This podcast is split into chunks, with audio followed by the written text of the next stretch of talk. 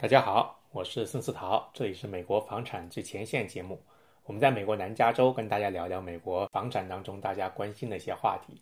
今天呢是二零二一年的三月十九号，想跟大家聊一聊这个买第二套房这个问题，所谓的 second home。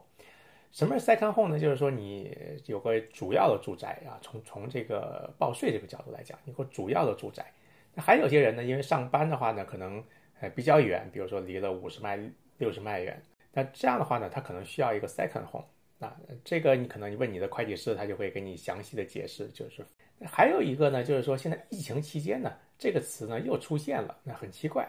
那出现在什么地方的话呢？啊，根据 Google 的一个这个搜索的一个统计，哦，这个数字非常有意思啊，就是说在 Google 那边搜啊，就 buying a second home 或者是 buying a vacation home。这样的话，这样的关键字的话呢，呃，在去年夏天呢创了五年的新高，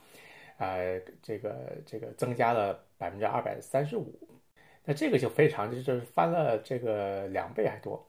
那关于在这个旅游区、旅游景点附近的房屋销售呢，呃，在去年呢也是大幅增加。那按去年这个秋天的这个统计啊，就根据美国啊房房产竞争协会的这个数据呢，去年秋天。啊，在这个旅游区、旅游景点附近卖出的这个房子呢，增加了百分之三十四啊，就是增加了三分之一，啊，这数字也是非常的大。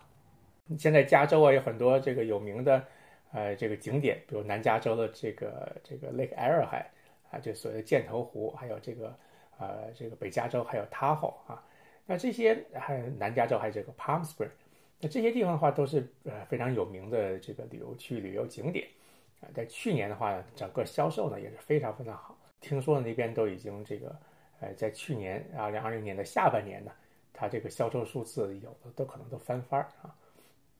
那为什么会发生这种情况呢？因为很多人呢，就是我们之前很多集也提到了啊，他 work from home 的话，他可能不需要天天上班，他在家里上班就好，可能想去一个比较呃这个人口不是太密集的地方啊，山清水秀啊，又比较安全一些啊，他们觉得。还有一些人的话，他本来可能每天每年这个夏天也好，秋天也好的话，啊，趁着假期他们要出去玩儿。因为疫情的话，他没有办法出去玩儿，这钱钱就省下了。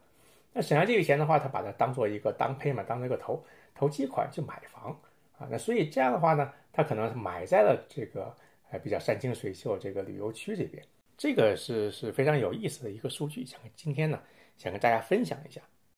那这个他们买第二套房的话，其实相关的这个话题呢，就像我们之前几期也都讲过。现在很多人呢跑到这个 suburban，就是说他们跑到跑到这些郊区来买房，因为这人口密度呢没有那么大。但是呢，就是说真的就是城市，比如说人口密集比较多的地方，就房地产就不行了吗？其实我想，呃，可能因为这是因为疫情期间是大家这么想。那疫情总有一天会过去，那过去之后还是有很多人会选择。啊，想生活在大的城市里面，因为毕竟生活方便呐，工作也比较近啊。那这个，呃，现在只是疫情期间，大家的想法可能是呃走了一个极端。但不管怎么说吧，这个去郊区买房这个趋势呢，看这个，呃，因为疫情嘛，这个还是比较明显的。呃，尤其呢，现在，呃，我这个像二零二零年，大家都常说一个，就是常说的一个词，就 virtual，就是说这个，比如在家上班啊，就一一切的话，很多时候都。不需要已经面对面去，呃，去沟通交流，通过这个网上，哎，这个比如 Zoom 啊、FaceTime，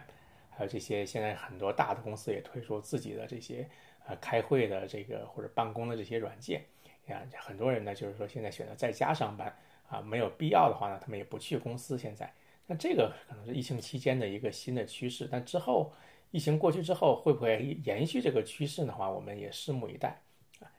那好吧，那今天就简单跟大家聊一聊这些这个买第二套房 second home 这个这些数据都挺有意思的，想跟大家分享一下。